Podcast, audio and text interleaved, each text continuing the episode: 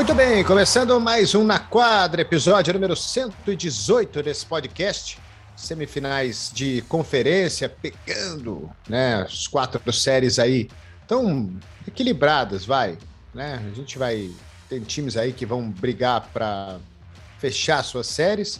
Né? Só Golden State está 3 a 1 o resto aí 3 a 2 3 a 2 2 a 2 Então, é um equilíbrio, Guilherme Giovannoni, maior do que a gente esperava na semana passada, quando a gente gravou o episódio número 117 desse podcast. Fala aí, tudo bem? Tudo bem com o amigo fã de esporte, fã da NBA? É, sem dúvida alguma, a gente está vendo um grande equilíbrio e estamos ainda nas semifinais de conferência. Né? Então, oito times na disputa, estavam três séries 2 a 2 com os jogos de ontem à noite. É claro que ia ter o desempate, né? É, e mesmo a série que está 3 a 1 Ari, e nós vamos falar mais ainda, mas o Golden State teve grande dificuldade para vencer o terceiro jogo. Na verdade, eles só estiveram à frente do placar por 45 segundos. Porém, foram os 45 segundos decisivos do jogo. Do jogo né? E aí conseguiram abrir essa boa vantagem. Mas vamos começar, talvez, da série mais equilibrada? É, Boston e Milwaukee, né? Série empatada 2 a 2 Cada time levou um jogo, o outro jogo é nessa terça, nessa quarta-feira, o jogo 5.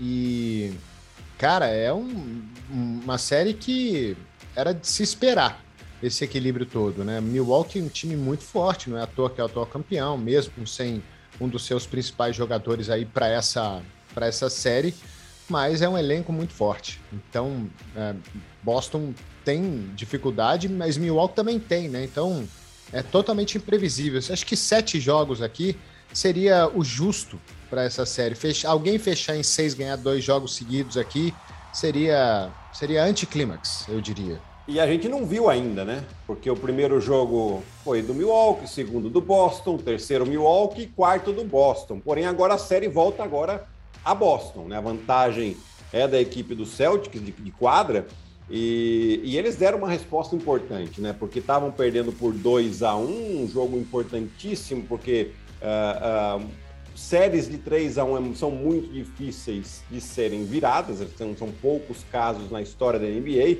E, e, na verdade a gente viu aqui uma grande performance, tanto defensiva quanto ofensiva do Boston Celtics, né? Principalmente defendendo os principais, os dois principais jogadores do Milwaukee Bucks. Uh, é verdade, o Yannis terminou com 34 pontos, 18 rebotes, aqueles números fantásticos que ele nos acostumou a ver, né? Ou seja, quando ele faz menos que isso, a gente acha que ele jogou mal. Né? Ah, o Yannis fez só 25 pontos e pegou 12 rebotes. Ah, é, é ruim para ele, né? É, mas o fato aqui é que ele acabou fazendo os 34 pontos em 32 arremessos. Né? E a mesma coisa acontece com o Drew Holiday, é, que terminou com 16 pontos, uh, 7 rebotes, 9 assistências mas acabou arremessando 22 bolas com apenas 5 acertos. É, isso é bom porque você sabe que o volume, os, principal, os principais volumes de jogo do Milwaukee Bucks, com, na ausência do Middleton, vem desses dois jogadores. E quando você coloca eles em, em baixo percentual de arremesso, é um ponto positivo. E aí a gente destaca tanto o trabalho do Marcus Smart para cima do Drew Holiday, mas principalmente do Al Holford, para cima do Yannis, né? Que ele consegue fazer um trabalho muito bom contestando, tem o físico. É um jogador veterano? É, mas ele se cuida muito bem e consegue sim diminuir esse ímpeto do Yannis, né? E daí, aí, quando você aproveita que além de defender, ele vai lá e mete cinco bolas e três, aí a, a, a fórmula fica um pouquinho mais fácil para o Boston ganhar o jogo, né, Ari? E tem um fator nessa série que é fundamental para Boston, que tem duas palavras: Jason Tatum. É, o Tatum, nos jogos que Boston perdeu, ele foi muito mal. Tá bom que o jogo número 3 eles perderam por dois pontos. E o Jalen Brown teve um bom jogo. Mas ele teve 4 de 19, o Tatum, 10 pontos no jogo.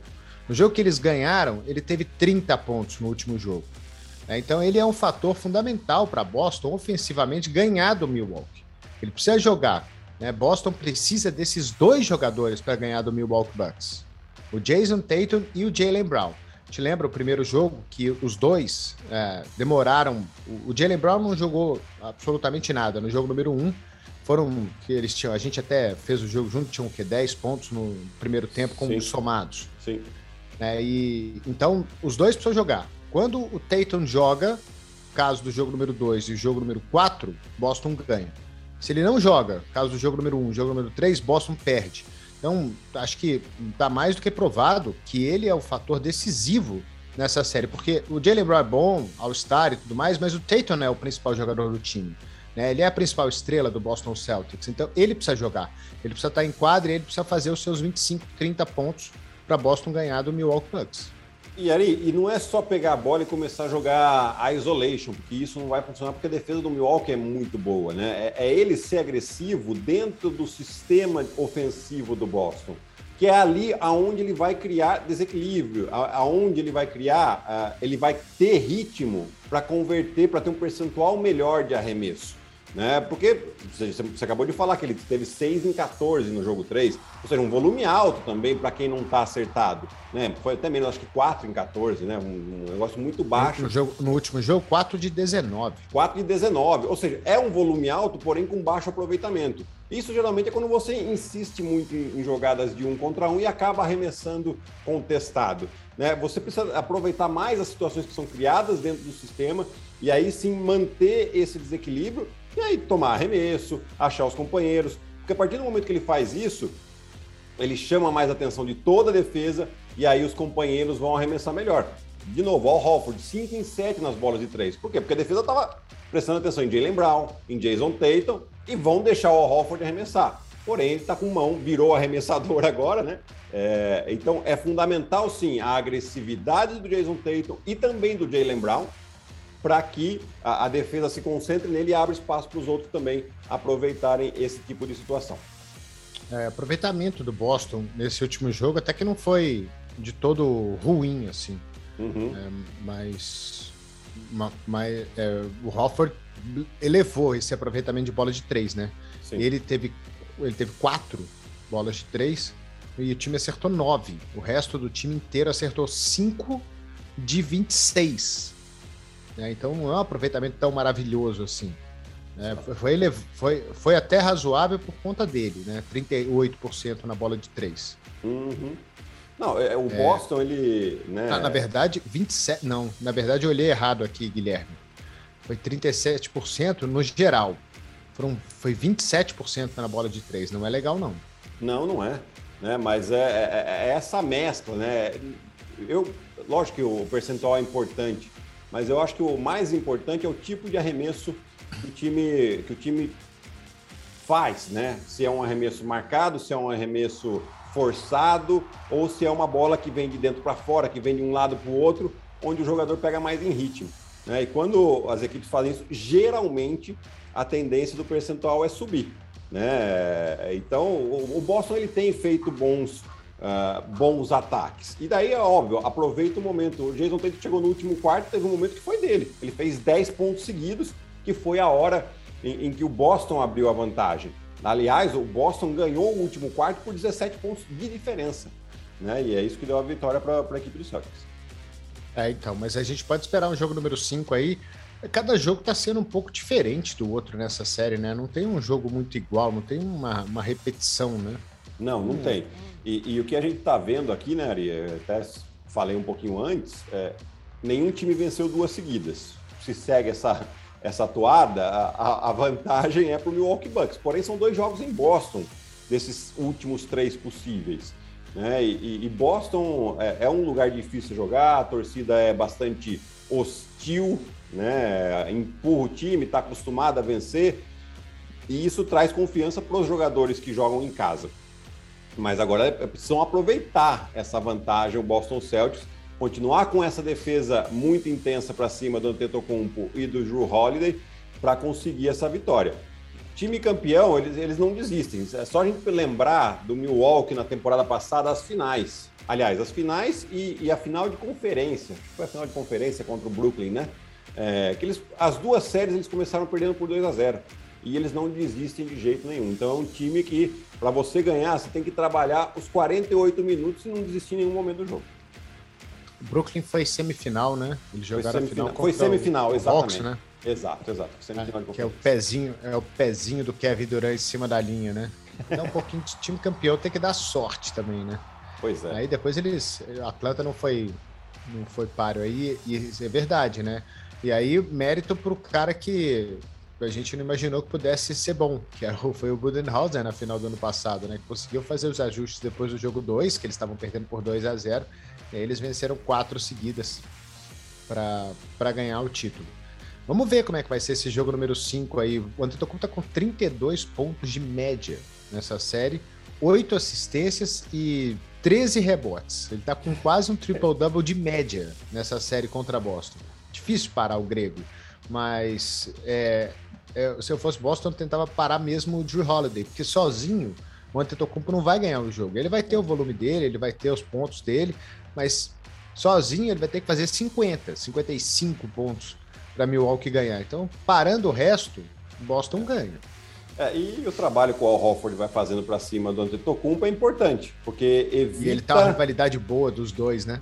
É, e, e evita, né, Ari, é, ajudas exageradas, que daí o Yannis consegue achar.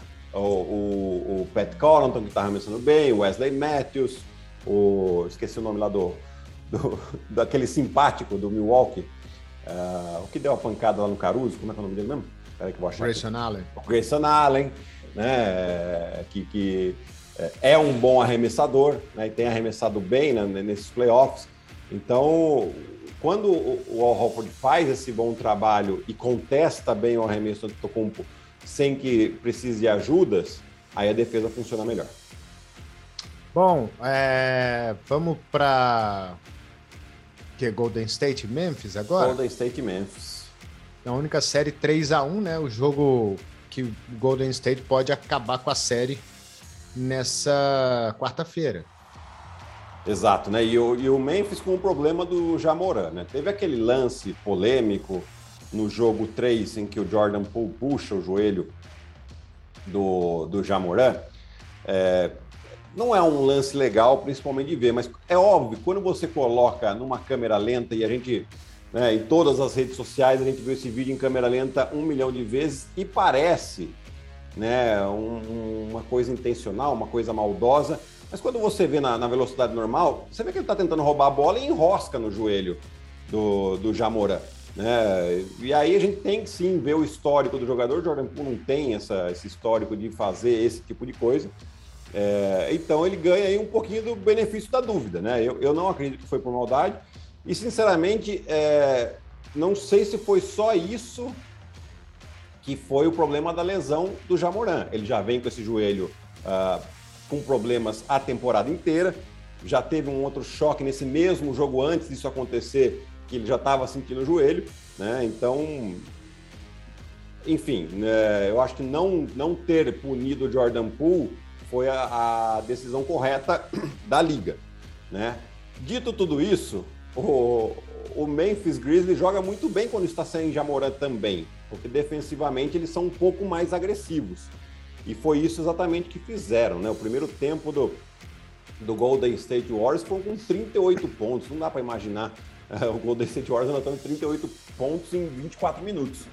Tanto que no último quarto eles anotaram 39 nesse jogo. É, então o Memphis ganhou o jogo praticamente todo. Por 47 minutos e 15 segundos esteve à frente do placar. E aí o Golden State teve a viradinha, a virada no final e, e time experiente, time que sabe ganhar, time que é campeão, é, é, isso é um fator é, extremamente importante porque eles não perdem a tranquilidade nesses momentos é, de, de, de, decisão do jogo. Porque a gente falou, né, que Golden State não ia bobear contra Memphis como Minnesota bobeou, né? Exato. Porque eles não estavam à frente no placar, eles estavam atrás no placar. Mas, é, pô, esse, esse, esse Curry, ele é um fenômeno, ele é fenomenal, ele esse cara, esse cara ele não é desse planeta. E um, cara, ele é tão low profile é, dentro de quadra que ele não parece uma super estrela, né? É. é. impressionante. Ele não é aquele cara que se exibe, né, com atleticismo, com, com nada disso, mas ele é tão decisivo, tão decisivo. Quando precisa dele, ele, ele tá sempre lá. Né, e parece que tudo é tão, ele é tão inteligente, né? Que tudo cai para ele no final. E ele tem sempre um arremesso que não está contestado, ou que é de longe. É, ele é incrível. É impressionante o fator é, Stephen Curry pro, pro Golden State ganhar. É, é, inacreditável. Ele é muito bom. Ele é muito, muito, muito bom. Não é à toa que ele é o melhor arremessador da história da NBA mesmo. Cada, cada jogo que passa, isso isso, não, isso tira qualquer, qualquer dúvida de qualquer outro jogador na história da liga. Não, sem é dúvida ali. É, é, ele é um, uma super estrela e isso ah, atrai muita atenção das defesas adversárias, né? É, nessas últimas semanas aí, quando o, o, Brooklyn Nets foi eliminado, né? E aí começaram a mostrar algumas imagens de quando o Kevin Durant jogava com o Golden State. É lógico, são fotos, né? E aí não, não, não, não quer dizer tudo aquilo que era, mas assim, mostra alguns lances que muitas vezes o, o, o, Curry com três ou quatro marcadores ao redor dele e o Kevin Durant completamente livre. Né? Isso para ilustrar o que acontece agora com Clay Thompson, com Jordan Poole, com Andrew Wiggins. Né? Então você ter um, um, uma equipe, né? jogadores que talvez em outras equipes seriam protagonistas, sendo aqui coadjuvantes, porque você tem o Curry no time, né, é, é, realmente um luxo, mas isso também é o trabalho da, da, da, comissão técnica que faz esses jogadores se desenvolverem. E aí o Curry tem a liberdade, a consciência também, a leitura de jogo de saber o que fazer no momento decisivo. Né? Soma-se isso à inteligência do Draymond Green e, e dá esse espetáculo que é esse time do Golden State jogar. É, ele, ele, acertou quatro bolas de três no jogo, mas duas delas no último quarto em momentos decisivos, o Curry. É, a gente fez um jogo há muito tempo atrás que o Curry, sei lá, ele errou, errou acho que 11 arremessos uhum. de, de três. Eu não sei se você lembra disso. Sim, lembro. Ele, é, errou acho que 11, 12. Cara, o Curry hoje tá que tá. Você falou, ó, calma que o jogo tá apertado e na hora que precisar dele, ele vai estar tá lá, hein? Ele não vai. É o cara que. Ele pode errar 25, mas ele vai continuar arremessando. Não tem. Ele não vai perder a confiança nunca. Exato. E aí, no final do jogo, ele acertou três bolas seguidas de três e o time dele ganhou. Né? Então, esse é o, o, o Curry, né? No final do jogo, né? no último quarto, o Curry teve. Dois, ah, não, dois em quatro dos três. Dois ele, em quatro. Ele estava é. dois em dez dos três no jogo todo. Aí chegou no último quarto, 2 em 4. E é... foram 18 pontos. 18 pontos no último quarto. No último quarto. É, dos, dos 32 do time. Não, e dos 32 que ele fez. Né? 18 ele mete no último quarto. É uma coisa é, realmente impressionante, assim, que você não pode tirar a atenção dele. E ele sabe também, né? Os jogadores mais experientes sabe que aonde se decide o jogo é no último quarto. Né? Então, tudo bem se ele não está muito assertivo nos três primeiros quartos, ele continua jogando da mesma maneira, porém, no último quarto é quando ele consegue fazer com que o nível de concentração dele aumente ainda mais. Bom, é... você acha que o Golden State fecha? Olha, se não fechar nessa quarta-feira, é difícil passar do jogo 6, né? Porque vão estar em casa, mas eu ainda acho que fecha nessa quarta. Né? Moralmente para o Memphis, foi um baque muito grande. Esse jogo está vencendo o jogo todo e perdendo no final, e isso é, pode parecer que não, mas isso bate forte na cabeça dos jogadores.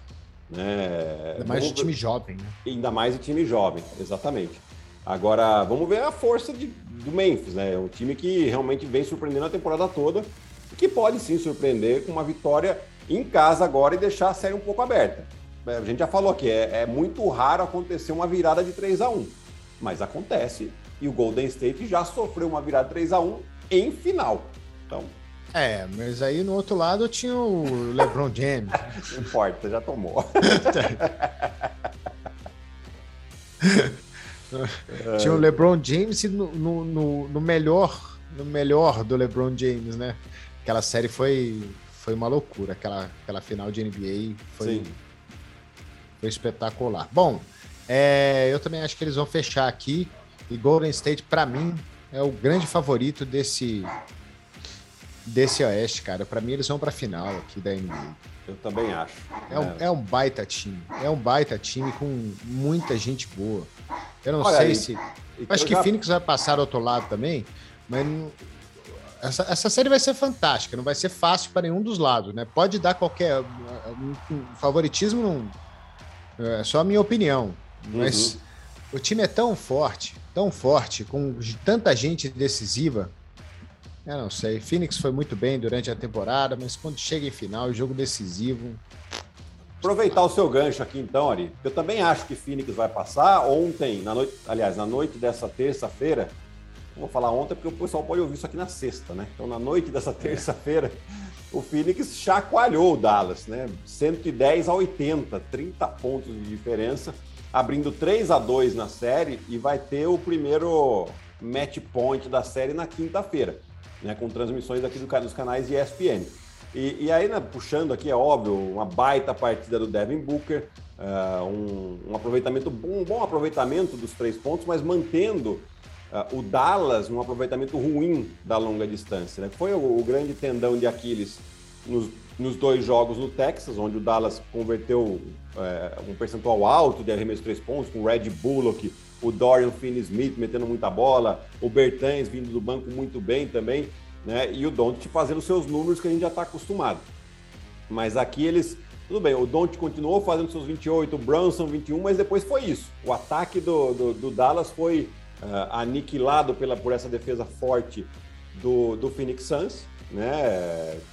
Lógico, os caras, o Phoenix estava bem mordido, né? Porque a derrota, de maneira que foi no, no jogo 4, tem que expor saindo com seis faltas uh, no início do quarto quarto, enfim. É, eles queriam muito assim se recuperar, se recuperaram bem. E, e agora a série volta lá para o Texas numa situação diferente. Lógico que estava 0-2 e o Dallas respondeu muito bem, mas agora é uma, é uma chance de fechar a série. Né? E aí a pressão é um pouquinho maior que tem aí o Dallas contra o Phoenix Suns.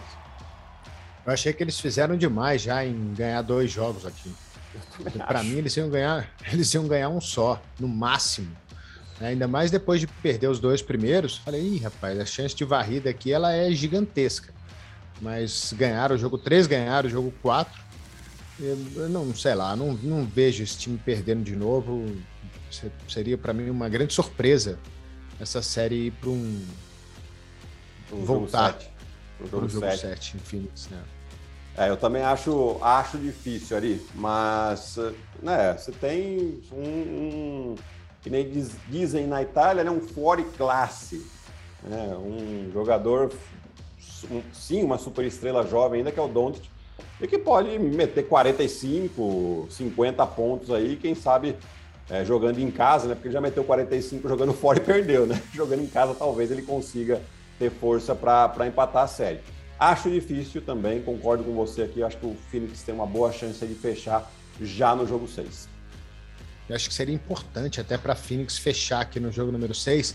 Tipo, pelo que o time almeja na, na temporada, né? Uhum. Que é ganhar o título que eles não ganharam no ano passado. E ano passado, na final, a gente viu esse time um pouco desgastado fisicamente é, contra Milwaukee. É, então, quanto menos jogos você esses jogos de playoffs, eles são cada, cada um mais duro que o outro, né? À medida que as coisas vão passando, é, os jogos vão ficando cada vez mais, mais exigentes, né? E é mais jogo físico. um dia sim, outro também.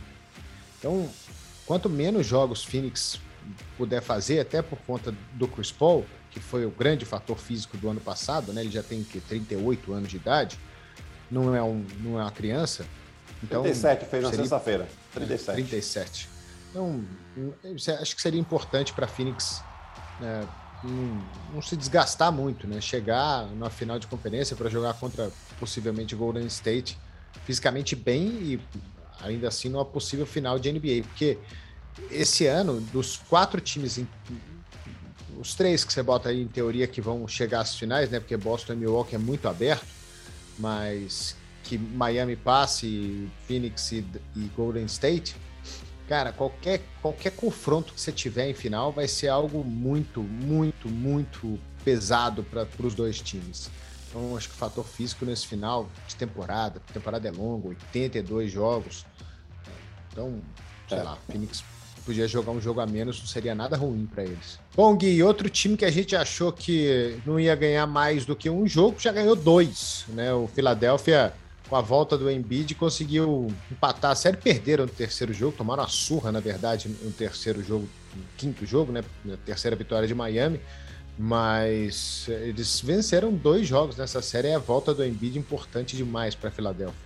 É importante, assim, o Embiid não está na melhor forma, questão do olho, questão do dedão, é, ele está bastante debilitado, né? Ele fica, obviamente, tentando se proteger um pouco, mas só o fato de ele estar tá em quadra muda todo o sistema defensivo do Miami. É um, quando o Embiid não está em quadra, eles se preocupam muito mais com o James Harden, faz com fazer com que o James Harden não seja agressivo. Uma vez que o Embiid está em quadra, eles têm que se preocupar muito mais com o pivô, e aí sim abrindo mais espaço para o James Harden, para o Tobias Harris, o Tyrese Maxey, que vem fazendo uma grande série, não um, um, bom quinto jogo, mas uma grande série, né? E vem crescendo demais. Agora, é, o, o, Miami também mudou nesse quinto jogo, né? Nos dois jogos lá em Filadélfia, ficaram muito na dependência do Jimmy Butler. Né? O Jimmy Butler que assumiu toda a responsabilidade. E nesse quinto jogo a gente já viu uma coisa diferente. Né? Você vê aí uma bola muito mais compartilhada, um aproveitamento de três pontos melhor. Estão sem Kyle Lowry. Kyle Lowry não volta para essa série, um problema lá na, na posterior da coxa dele. Né? E o Duncan Robinson, que vinha sendo um jogador importante, não tinha entrado nessa série ainda. Né? A gente não sabe se aconteceu alguma coisa entre ele é, e o Eric Spolstra, ou se é só o Eric Spolstra achando que o, o Philadelphia iria atacá-lo defensivamente, né? É, por ser um ponto fraco do Duncan Robinson, aí ia querer castigar. É, mas o time não estava não tava metendo bola de três. Então você tem que pensar que é mais um jogador para atacar principalmente as defesas por zona que Philadelphia vem fazendo por boa parte da série. Né? Então, já com a, agora com essa bola um pouco mais distribuída, mais compartilhada no ataque e um aproveitamento melhor, já tiveram quase 40% nesse jogo 5. O Miami conquistou uma vitória importante e também tem aí a possibilidade de fechar nessa quinta-feira lá em Filadélfia. Né? Aí vão ter que continuar jogando dessa maneira. Se ficar na dependência do Jimmy Butler, teremos um jogo 7 nessa série aqui. Interessante essa história do Duncan Robinson, né? Porque o Miami deu um contrato tão grande para ele no início da temporada, né? E é meio que misterioso, né? Ele jogou essas, esse jogo número 5, meteu a bola de 3, mas o que? Jogou 11 minutos nesse jogo número, 3, nesse jogo número 5, jogou pouco. Sim. É, então, assim, ele fora da rotação é até esquisito Ainda mais sem o, o Kyle Lowry jogando. Né? Então, é. sei lá. É, te, é... teve também a entrada na rotação do Ladipo, né? Não... O Ladipo que a gente até falava, lembra lá no início da temporada, ele falou assim, se o Ladipo puder contribuir com 15, 20, 25 minutos de qualidade, é uma baita aquisição para o Miami. E é o que está acontecendo. Né? Você vê esse jogo aqui, ele joga 18 minutos, mete 13 pontos. Teve jogo que ele começou como titular também, é, na série contra o Atlanta, principalmente e foi um jogador importante para a vitória. É, óbvio, quando entra alguém na rotação, alguém perde tempo. Né? Aqui foi o Duncan Robinson. Eu, sinceramente, acredito, Ari, que é essa questão defensiva, né? porque do outro lado você tem quatro jogadores de perímetro, mais três, vai, e o Danny Green, que tem jogado muito bem, mas você tem ali o, o James Harden, o Tobias Harris e o Tyrese Maxey, que iriam, iriam caçar o Duncan Robinson na defesa para punir, para criar vantagem, e, ou o próprio arremesso, ou colocar a bola para girar. Você acha que acaba? É, tô com toda a dúvida, viu? Eu tava meio desesperançoso com esse Philadelphia 76, mas aí eu chego num jogo, James Harden faz 30 e fala, ah, né? Mas daí no outro jogo ele já volta para 14, parece que é, é, o normal dele aí na Filadélfia. Eu acho que o Miami fecha. Jogo 6 também. É, Miami, para mim, também fecha. E aí também para recuperar todo mundo para essa final. Miami, é, é, se a Filadélfia eventualmente passar, né? Filadélfia não vai ser favorito contra nenhum dos outros dois. Uhum. Nem contra Milwaukee, nem contra Boston. Agora, meu coração quer tanto ver uma série entre Miami e Boston, nada contra os torcedores de Filadélfia e Milwaukee, mas uma série entre Miami e Boston para as finais de conferência aqui seria, seria fantástico e hum, acho que É, vou torcer para isso. Vou.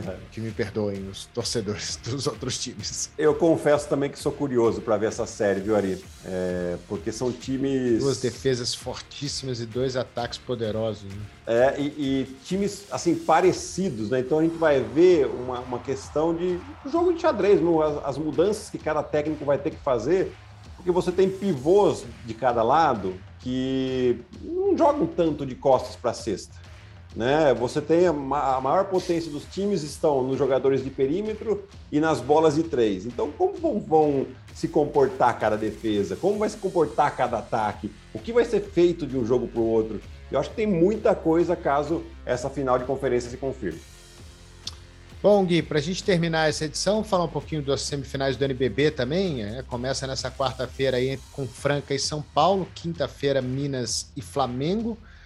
É, São Paulo e Franca já fizeram a final do Campeonato Paulista, o série melhor de três, agora uma série melhor de cinco. Franca teve uma temporada regular fantástica, mas São Paulo ganhou a BSLA. Tem o Bruno Caboclo jogando de uma forma espetacular. Do outro lado, aquele quarteto fantástico de Franca. Essa série promete, promete cinco jogos, viu?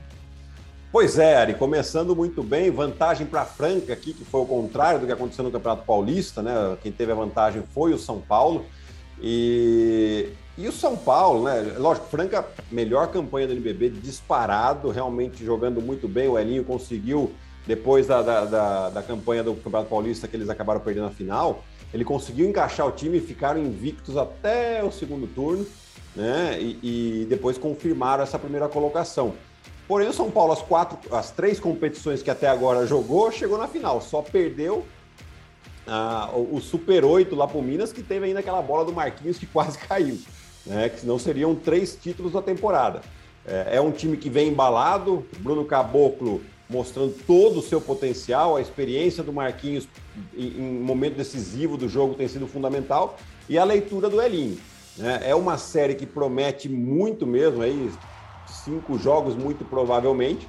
E começa nessa quarta-feira também na ESPN. Aliás, ESPN transmitindo todos os jogos das semifinais do NBB. E na outra Exato. semifinal, né, aquele desafio que a gente já viu algumas vezes nessa temporada, né, o duelo entre Flamengo e Minas. É, em duas eliminatórias simples, o Minas acabou saindo melhor né, na, na Copa Super 8 na semifinal jogando no Rio de Janeiro, e depois na BCLA também no Rio de Janeiro, mas aí foi toda a série, a fase final. Né? Nas quartas e final, o Minas também ganhou. Uh, mas agora é uma série melhor de cinco, uma série mais longa, onde você precisa mostrar toda a sua consistência. Uh, o time do Flamengo voltou a jogar um pouco melhor, reintegrou o Brandon Robinson à equipe no meio do playoff ali contra o Paulistano, ele tinha sido afastado depois da BCLA, né? E, e agora são dois elencos longos, a gente espera que todos estejam saudáveis. Na quinta-feira tem o jogo 1 entre Flamengo e Minas, depois no final de semana começam os jogos 2 e 3. É isso, né? Esse jogo vai ser interessante. O Minas, no ano passado, né, que teve uma campanha fantástica na fase de grupo, foi varrido pelo São Paulo, fase de grupos, não, fase regular, varrido pelo São Paulo na semifinal. Vamos ver se o time do Léo tá um pouco mais maduro, mais experiente aí para para levar uh, essa série contra o Flamengo, né? O Flamengo é, é, um time muito forte, né? A profundidade de elenco que o Flamengo tem, como o Gustavinho roda esse time do Flamengo, é muito difícil ganhar. É. Então, é um duelo muito. É um duelo talvez mais difícil nessa nesse ano para Minas, que foi contra o São Paulo na temporada passada. Só que a temporada passada também teve aquela história da, da, da bolha, né? É. Não teve jogo em Minas, né? Não teve Não. jogo em Belo Horizonte. Então, vamos ver. Vai precisar muito aí é, do Santos, do Guideodato, jogarem muito bem contra o Flamengo. E o Flamengo está um pouquinho pressionado esse ano, né, Ari? Porque é, no ano passado eles ganharam tudo. Nesse ano, claro, ganharam a Intercontinental, que é importantíssimo. Porém, teve a eliminação da Copa Super 8, teve a eliminação da BCLA, que foi no Rio, né? E o Flamengo a gente sabe que vai ter pressão.